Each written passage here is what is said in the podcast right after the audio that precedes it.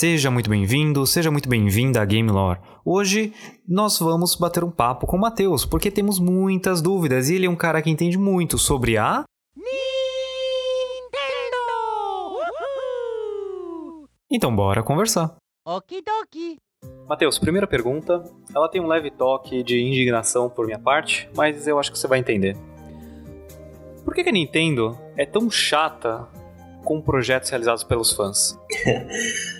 tá. É, bom, eu acho que para falar disso, a gente tem que voltar um pouco, um pouco bastante, vai, na história dos games e tudo mais. A Nintendo é muito protetora das marcas dela, né, das propriedades intelectuais. Então, às vezes a gente vê muitos projetos bem legais, bem feitos, é, homenagens que eles fazem, recriações de jogos do, do Nintendinho, do Game Boy que eles trazem para a tecnologia atual. É muito, muito bonito. É realmente dá vontade de jogar. Chega um momento que a Nintendo vai lá e fala: Cara, por favor, pare de fazer isso. Por favor, eu tô sendo cordial, né? Eles não falam por favor. E o que acontece é que eles, vão, eles acabam tendo que parar, porque é a marca da Nintendo e tudo mais.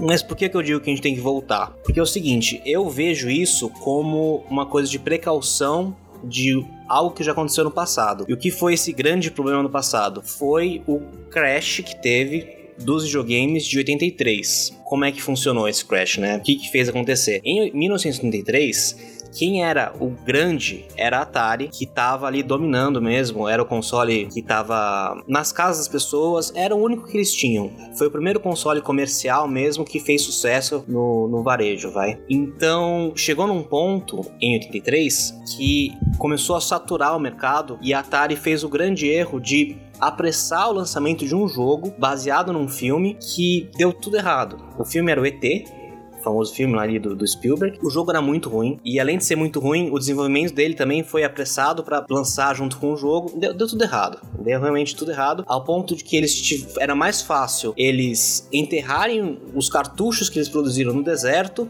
do que colocar para rodar no, no comércio. Dá para ter noção, né? Chegar num ponto de ter que enterrar o jogo é porque realmente. E o que aconteceu? A... quebrou a indústria. A indústria simplesmente chegou ali à beira da falência que as pessoas não queriam mais comprar videogame. Começaram a comprar de novo videogame em 85 com o Nintendinho. Então a Nintendo surgiu ali como uma salvadora do mercado e a partir disso, desde que lançou o Nintendinho, ela sempre tinha muita preocupação, muito cuidado com tudo que ela faz para evitar que acontecesse alguma coisa parecida. De repente as pessoas começam a explorar a marca deles e, sei lá, comprei um brinquedo do Mario, mal feito, feio, como criança. A primeira experiência que vou ter com uma marca forte da Nintendo vai ser uma experiência ruim. Talvez eu não tenha mais vontade de participar de qualquer outra coisa que eles fazem porque eu comprei uma coisa que eu não gostei, não era um deles, tudo bem, era uma coisa pirateada, mas se você não tem esse controle, é, corre esse risco. Você vê até, de novo, falando agora de, pirataria um pouco, vários sites de emulação, ali coisa de dois anos atrás, começaram a não ter mais jogo da Nintendo, porque a Nintendo foi direto na jugular deles. Assim, ó, você não pode comercializar jogo meu, vai ter jogo aqui de download, pode ser da Sony, pode ser da Microsoft. A Nintendo você tem dificuldade de achar. E sites muito grandes com tráfego diário de coisa assim de dezenas de downloads, dezenas de milhares de downloads. Meu ponto de vista é esse, assim, tem um motivo para eles serem tão cautelosos, tão chatos mesmo com projetos que não são deles. Tá bom, mas e quando se trata de uma empresa? A Nintendo também é um pouquinho chata de se trabalhar junto, ou não é? Porque por muito tempo a Nintendo tinha uma certa resistência em trabalhar com third party. Então, alguns jogos não tinham devido suporte por parte da Nintendo a serem lançados com qualidade nos videogames dela. Na época do Super Nintendo, você teve vários jogos, né, que a Nintendo ajudou, mas do, do GameCube para cima me pareceu que foi caindo um pouco. Tanto que no Wii, que foi uma das plataformas que mais vendeu, você teve poucos third parties de sucesso. Por que que isso acontece? É, legal. Eu, eu tenho a, a, impressão contrária, mas eu te falo já por quê. É, eu acho sim também que com o tempo, com a dominância, a Nintendo foi cultivando certa arrogância, tanto entre os concorrentes que ela tinha, quanto até com os parceiros. Porque como funcionava? Como ele tinha esse controle absoluto para evitar tudo que eu falei na primeira pergunta, se você queria fazer um cartucho, você pagava cartucho pra Nintendo. A Nintendo tinha que liberar. Ah, a Nintendo acha que você vai produzir tantos mil cartuchos. Você quer mais do que isso? Tem que pagar mais. Ah, seu cartucho é desse tamanho. Se quer um cartucho maior, você tem que pagar mais. E eles não deixavam, mesmo pagando, eram só para séries muito grandes que eles deixavam um cartucho, por exemplo, mais forte, algum RPG já de muito sucesso japonês que eles liberavam. Com o passar do tempo, foi surgindo concorrência da Nintendo, né? Concorrência que realmente incomodava e passou a Nintendo, né? Se a gente tá falando ali do 64 em frente, a Nintendo inverteu o papel, não era mais a liderança. Então, eles tiveram que começar a abrir mão de algumas coisas como por exemplo querer controlar tudo. O 64, eles ainda tiveram um problema, né? Tanto que tinha aquela decisão polêmica de cartucho ao invés de CD, que o Saturno já tinha CD, o PlayStation foi lançado com CD, o 64 era cartucho. Isso já afastou muitas empresas de fazerem jogos para Nintendo, como a Square, eu ia falar Square Enix, né? Mas a Square Enix foi depois. Como a Square, que tinha parceria com a Nintendo, com o Super Nintendo, lançou os seis primeiros Final Fantasy lá, o 7, um marco, foi justamente pro concorrente. E um dos motivos é que a Square queria CD, a Nintendo bateu o pé com o cartucho. Com o GameCube, eu já vejo um movimento da Nintendo de aproximar das empresas third party. Tanto que eles fizeram um programa em que eles ajudavam empresas que não tinham conhecimento de como era o software GameCube a produzir jogos para ele, jogos exclusivos. Eles davam o auxílio tanto técnico quanto financeiro para você produzir no GameCube coisa original. Com o Wii, realmente, os maiores jogos do Wii são todos da Nintendo, as maiores vendas são todas da Nintendo, só que muitas séries se lançaram lá pela facilidade de desenvolvimento e pelo quantidade de, da base instalada mesmo. Então, mesmo que você não tenha entre as maiores vendas do Wii jogos que não são da Nintendo, como essas vendas são muito grandes, dezenas de milhões em alguns casos, você ainda assim tem as empresas que lançaram jogos lá e se deram muito bem, mesmo não sendo ali os top 10. Chato de trabalhar junto? Acho que mais no passado, sim. Hoje, o que a gente vê? A gente viu que a Nintendo salvou, por exemplo, Bayonetta no Wii U e vai, vai aparecer no Switch agora, completar a trilogia. A gente vê No More Heroes, que a Nintendo ajudou bastante para aparecer primeiro no Switch. A gente vê ela fazendo um trabalho muito legal com indies. Antes, a Microsoft fazia esse, esse trabalho, né? No PC na Microsoft. A Sony começou a puxar um pouco, mas a partir do momento que a Nintendo começou a investir mesmo em ter jogos indies, você vê que a maioria dos jogos indies estão na Nintendo, no Switch, para falar atualmente, e os jogos do Switch, esses mesmos jogos que lançam para PC, para PlayStation 4, para Xbox One, costumam vender muito mais no Switch. Costumam vender praticamente a soma dos outros consoles vende no Switch mais. Interessante você falar isso sobre as vendas dos indies no Switch, porque uma curiosidade é que eles ainda por cima costumam ser mais caros no Switch do que na concorrência. Uhum. Principalmente se a gente comparar com o computador, né? Tudo bem que já é uma, uma comparação bem desleal, porque o computador quase sempre vai ser mais barato, a não ser que seja um lançamento AAA aí, que normalmente no computador até o preço é quase igual. Mas sim, no Switch é mais caro e vende mais ainda assim. A, a Nintendo é a Apple dos videogames dá pra falar isso, né? Sempre teve muita comparação entre a Nintendo e a Apple. Tanto em termos, esse termos de controle de produção que eles têm, quanto com a filosofia de empresa. Sempre teve uma, uma comparação. A vira e mexe parecia um rumor que a Apple queria comprar o Nintendo, ou até já falaram que a Nintendo queria comprar o Apple também, mas quase sempre é o contrário. Quase sempre é que a Apple vai comprar a Nintendo. Até a questão de inovação, né? Também sempre teve uma, semelhança entre as duas, né? Que são as empresas que mais inovam no mercado. A Apple nem tanto hoje em dia, mas costumava. Mas sim, inovação, design. Antes de tudo, eu queria falar que eu adoro a Nintendo, mas eu sinto muita falta de certos jogos que antigamente eram dela. Como, por exemplo, Final Fantasy. E por que a Nintendo não investe num novo Final Fantasy que seja da linhagem principal? Eu lembro que no GameCube a gente teve o Final Fantasy Chronicles, e se eu não me engano, ele vai ter um, um reboot. Um reboot não, vai ter uma, uma versão remasterizada, alguma coisa assim.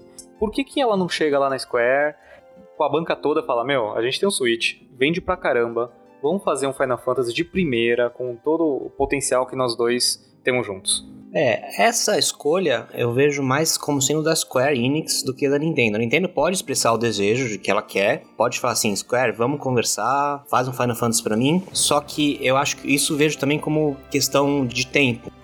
De tempo eu digo nesse sentido. Para fazer um jogo desse demora, demora muito. O Final, é só ver o Final Fantasy VII Remake que eles lançaram agora, que vai ser em partes e que, nossa, quanto tempo demorou para aparecer o jogo, mesmo com os teasers que eles faziam, uma coisa de dois, três anos que a gente não via informação, de repente começou a aparecer o jogo, e era um jogo que estava há muito tempo em desenvolvimento para o PlayStation 4, que provavelmente já era uma das primeiras coisas que a Square decidiu fazer quando recebeu o kit de desenvolvimento deles lá perto do lançamento. Então, quando as, pessoas, as, empresas recebem os kits de desenvolvimento, quando são apresentados os consoles, que a gente ainda não, não conhece, o público não conhece, as empresas começam a ser apresentados, eles fazem essas escolhas do que eles acham que vai encaixar melhor no console, ainda sem saber se o console vai dar certo ou não. O Switch tinha uma expectativa muito boa dele por causa do fracasso do Wii U, mas ninguém imaginava que fosse ser um sucesso tão grande como está sendo hoje. Então eu acho que uma escolha dessas, por exemplo, tinha que ser sido feita lá no começo, pra gente estar tá vendo o jogo agora. Se eles fizeram essa escolha depois que eles viram que o Switch começou a ir bem, daí eles resolvem fazer outro jogo, um jogo original ou um port mesmo do, do jogo que tá dando sucesso no Switch. Mas ainda assim vai levar tempo para adaptar a tecnologia de outro console para o Switch, que é um pouco mais limitado. Apesar de todas as qualidades que ele tem, a gente não consegue comparar com esses consoles de mesa mesmo. O que eu acho legal nisso, né? Apesar de o, o, lado bom e o lado ruim. O lado ruim a gente não ter esses jogos grandes. O lado bom é que eles costumam fazer experiências, spin-offs, é, jogos que eles não testariam em outra plataforma por causa do público. Você citou o Crystal Chronicles, no GameCube fazia sentido isso porque era um público diferente do PlayStation 2. E sim, de fato, vai ter o remaster que vai lançar ainda esse ano é, se não tiver mais nenhum atraso. Depois do Crystal Chronicles, eles fizeram uma série do Crystal Fantasy Chrono Chronicles. O Chronicles foi o primeiro no GameCube, fizeram um jogo pro DS, fizeram um jogo no Wii, então teve uma sequência. Eles conseguiram meio que fazer uma série dentro do Final Fantasy funcionar pro público da Nintendo. Então, o que eu acho legal é isso. É você ter, pelo menos, a oportunidade de explorar outros tipos de, de jogo, é, de gráfico, de gameplay usando o nome Final Fantasy, por exemplo, num console da Nintendo. Mas deixa eu perguntar, você acha que a vida útil do Switch tá já tão perto do fim assim para ainda não valer a pena entrar com um projeto desse, mesmo depois de ter visto todo o sucesso que ele fez no lançamento? Não digo perto do fim, mas a gente tá perto da meia geração, né? Tanto que vira e mexe continua tendo rumor de um Switch Pro, um modelo atualizado, um modelo mais forte, porque a distância do Switch pro PlayStation 4 não era tão grande, mas vai trocar a geração agora. Vai ficar muito grande a distância do Switch pro PlayStation 5, pro Xbox Series X. Então vai partir mais esse público, né? Você não vai mais pro Switch. A, apesar de quem vai pro Switch não vai procurando gráfico, você tem jogos com gráficos excepcionais no Switch, mas você vai começar a ver que tem uma diferença muito grande entre o Switch e os consoles da nova geração. Então, talvez esperar um novo console da Nintendo para fazer um port. Até porque o que vão fazer muito, né?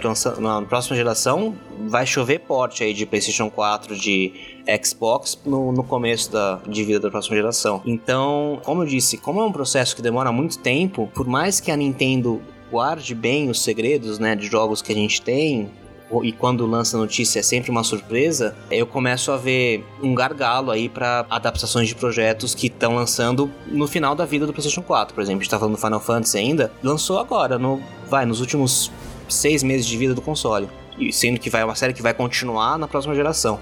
É, eu concordo, mas eu acho que também, como a maioria dos consoles hoje estão tentando ter uma compatibilidade com a geração passada, isso acaba sendo um pouco uh, diluído, assim, vai um pouco amenizado uh, quando você começa a pensar nesses termos, né? mais factível de acontecer, ainda nesse exemplo do Final Fantasy VII Remake, tá? A gente teve o Final Fantasy XV pro PlayStation 4 pro Xbox. A gente teve também pro Switch, mas como eles fizeram? Eles fizeram um port de um jogo que eles lançaram também para mobile, que era o Final Fantasy XV Pocket Edition. Era a mesma história, com os mesmos personagens, só que com gráficos completamente diferentes. Então era o mesmo jogo, só que apresentado de uma forma diferente. De repente eles conseguem fazer uma adaptação dessas e aproveitar que o Switch não tem toda a potência que eles precisariam ou gastar muito tempo tentando otimizar um jogo para um sistema que tem uma performance pior.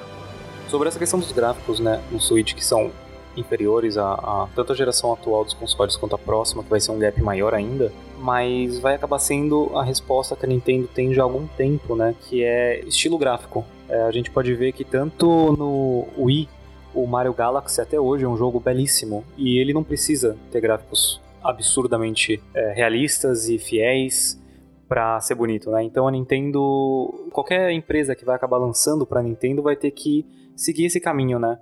Porque se for tentar fazer um gráfico que tente imitar né, o mundo real, vai ficar cada vez mais difícil de convencer. É, eu acho até que esse, essa estratégia acaba sendo até estratégia de jogos indie, estúdios menores que querem competir com os AAAs. Então acho que é bem por aí mesmo que a coisa deve ir. Aproveitando para falar de gráficos e estilização, escolhas. Animal Crossing. Ele vendeu mais do que Doom.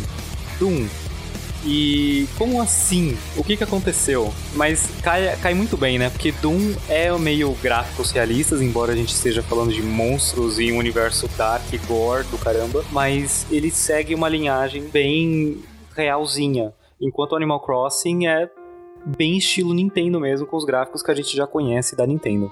O Animal Crossing, os gráficos, parecem até o do Wii normal, quando você vai comparar com o, os Mi lá do Wii a Nintendo ela consegue de alguma forma estilizar tanto os gráficos dela que você acaba não percebendo é, ai, a curva do personagem é pixelado ou a diferença de poderio gráfico entre uma geração e outra, porque ela tem um cuidado muito grande em deixar polido o que ela faz, né?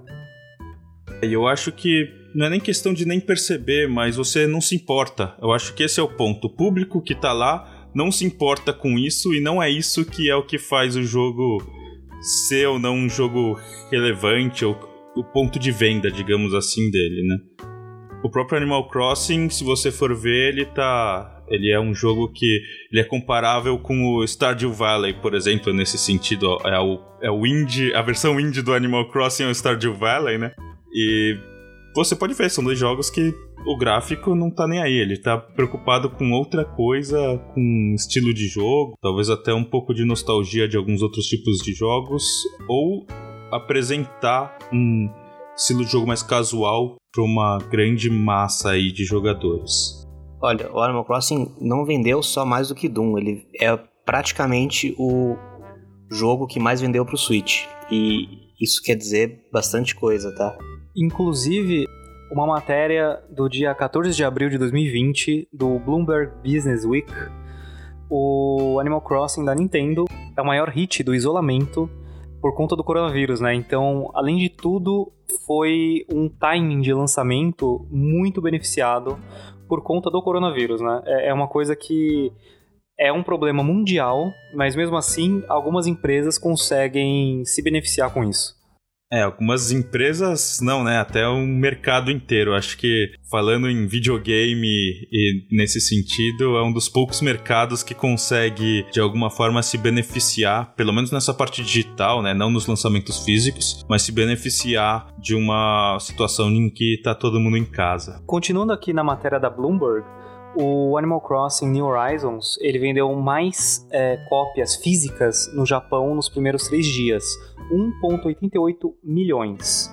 Isso passou o Super Smash Bros. nas primeiras duas semanas. E desde o seu lançamento, o New Horizon já passou da marca de 3 milhões de vendas domésticas, então no Japão. De acordo com a revista Famitsu, que é muito conhecida e respeitada no Japão. E isso só em venda física. No Reino Unido também é um fenômeno o jogo. Logo no comecinho também vendeu mais do que um milhão de, de cópias. Então você vê, é, como eu estava falando, o Animal Crossing surgiu como um jogo muito de nicho para o mercado japonês.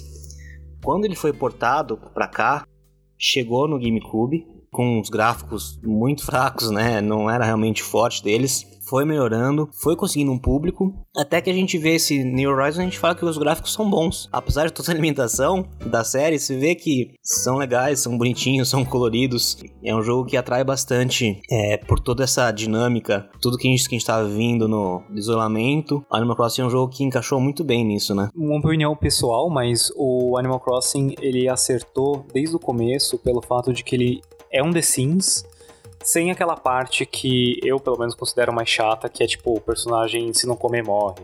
Tem que ir no banheiro. Tem que fazer uh, as obrigações chatas, né? Ele é a vida sem as obrigações chatas. Você escolhe o que você faz e você faz porque você quer. Visto que a gente só tem os dados das vendas físicas e no Brasil não tem como saber o que está sendo vendido, será que o ouvinte está jogando o Animal Crossing Horizon? Se você estiver jogando, deixa um comentário pra gente na nossa rede social ou no nosso site. E é uma pena que a gente não consegue ter esse número no Brasil, porque ia ser muito legal ver esse número considerando que é um produto caro pro brasileiro, né? Então, tudo que a Nintendo, na verdade, acaba fazendo aqui no Brasil, dado toda a situação que ela se encontra, mais ou menos, fica caro. Parece a Apple, alguma coisa desse tipo até. Então, o que, que, acontece, aliás, com a Nintendo no Brasil? Qual que é a situação dela? Por que, que não tem uma loja física? O que está acontecendo exatamente, Matheus? É, esses próprios números de venda a gente não tem, né? Não só da Nintendo, a gente não sabe o tamanho das vendas aqui nos jogos do Brasil. Seria muito legal ter alguém que compilasse esses dados, algum controle, para ver como é que tá o mercado mesmo. Porque a gente sabe que é um mercado aquecido, é, principalmente esses jogos famosos, os AAA, a gente sabe que vende pra caramba, todo mundo tem no jogo, mas a gente não sabe o, a quantidade, né, que vende, a gente não sabe o tamanho do mercado de fato. A Nintendo no Brasil é um caso complicado, né, historicamente complicado, eles tiveram aqui já é, com a Playtronic, com, com a Gradiente, com o passar do tempo, mas depois disso meio que sumiu. É, parece que tem mais desvantagens para eles em estarem aqui do que vantagens. Com o passar dos anos também, sempre a gente via a Nintendo falar com carinho do mercado brasileiro, mas nunca com uma ação mais forte. Nunca falar assim, não, vamos entrar no mercado brasileiro em tal data. Vamos produzir console no Brasil. Era sempre assim: ah, a gente tem que estudar, a gente tem que ver o que o governo nos oferece. Nunca foi uma posição muito, de fato, vontade mesmo da Nintendo. Ela parece que ela tava só pescando, jogando verde para ver se alguém do governo falar assim: não, tá bom, a gente te dá isenção, a gente te dá mais não sei o que para vocês produzirem aqui.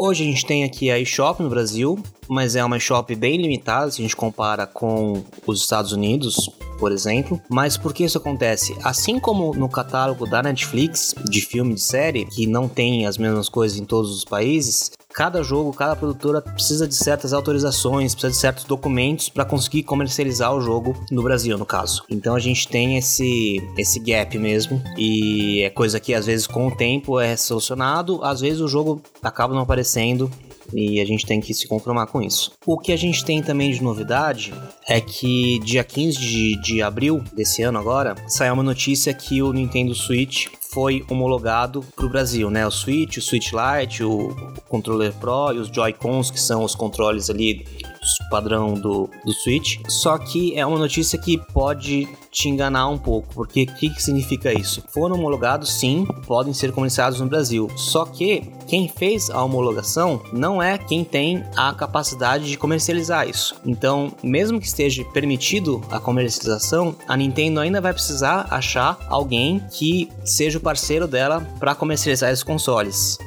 Por isso que é uma notícia boa, mas é uma notícia que também é ruim, porque não muda nada no fim. A Nintendo já falou que ela achava a, as políticas do Brasil, inclusive políticas fiscais, muito complicadas e contra a empresa. A vontade deles era estar aqui, mas tinha algum impedimento, que normalmente são essas, essas tributações. Que é uma pena, né? Porque os jogos da Nintendo, os físicos são mais caros do que o do, da Sony, do que o do Xbox também. Vamos falar a verdade, né? Mesmo que o jogo fosse, o videogame fosse produzido aqui, o jogo fosse produzido assim, ainda ia ser caro, porque os videogames são caros. Ia ser menos caro do que é, mas não é como se fosse custar 100 reais cada jogo, né? É, eu acho que acaba sendo até uma questão de suporte. Ou talvez o preço do jogo fosse o mesmo, mas você talvez teria acesso a promoções que nem na loja americana, ou ter acesso a algum tipo de ação que pode ter sido feita para o Brasil, porque ia ser considerado um mercado oficial, né? É, o, o bom disso é que assim, como não tem nada. Como a gente não tinha nada, nenhum suporte, quando apareceu essa eShop brasileira, a gente achou demais. E assim, nossa, que bom, agora a gente pode comprar. Eles vendem também aqueles vouchers em redes de grande varejo americanas, por exemplo, tem lá para o jogo do Zelda em vouchers, o Super Mario Party em voucher. Então é uma alternativa que eles encontraram para comercializar os jogos também. É, em 2015, o Bill Van não sei se é assim que fala, ele era o diretor e gerente geral para a América Latina da Nintendo. E ele declarou que o encerramento da parceria com distribuidores Piniquins se deu principalmente por desafios no ambiente local de negócios o que tornou o Brasil um ambiente muito difícil de prosperar. E esses desafios incluem as tarifas sobre importação que se aplicam é, no setor da empresa, a decisão deles de não ter uma fabricação local dos jogos. Muito provavelmente por conta do custo alto de se abrir uma fábrica e manter os funcionários, né? A mão de obra é muito mais barata fora do Brasil. Bom, gente, espero que vocês tenham gostado das perguntas que a gente fez aqui. Caso vocês tenham também alguma pergunta para fazer, aquela que você sempre quis saber a resposta, mas acabou esquecendo, acabou ficando para trás, manda pra gente, entre em contato. Se for uma pergunta que a gente acha que é legal, a gente põe aqui no ar e comenta com vocês, beleza? Só lembrando, você consegue falar com a gente tanto pelo Anchor, por mensagem de voz, quem sabe até fazer uma participação especial aí no programa, ou pela nossa página do Facebook, que é face.gamelore, ou pelo nosso Instagram, insta.gamelore. É uma mensagem de voz que você pode deixar por lá. Se for uma mensagem muito bacana e pertinente, quem sabe você não aparece no nosso próximo episódio. A gente fica por aqui. Muito obrigado, Matheus. Muito obrigado, P3, pelo episódio. E a vocês, ouvintes. Obrigado, hein? Até o próximo. Tchau, tchau. Tchau, tchau.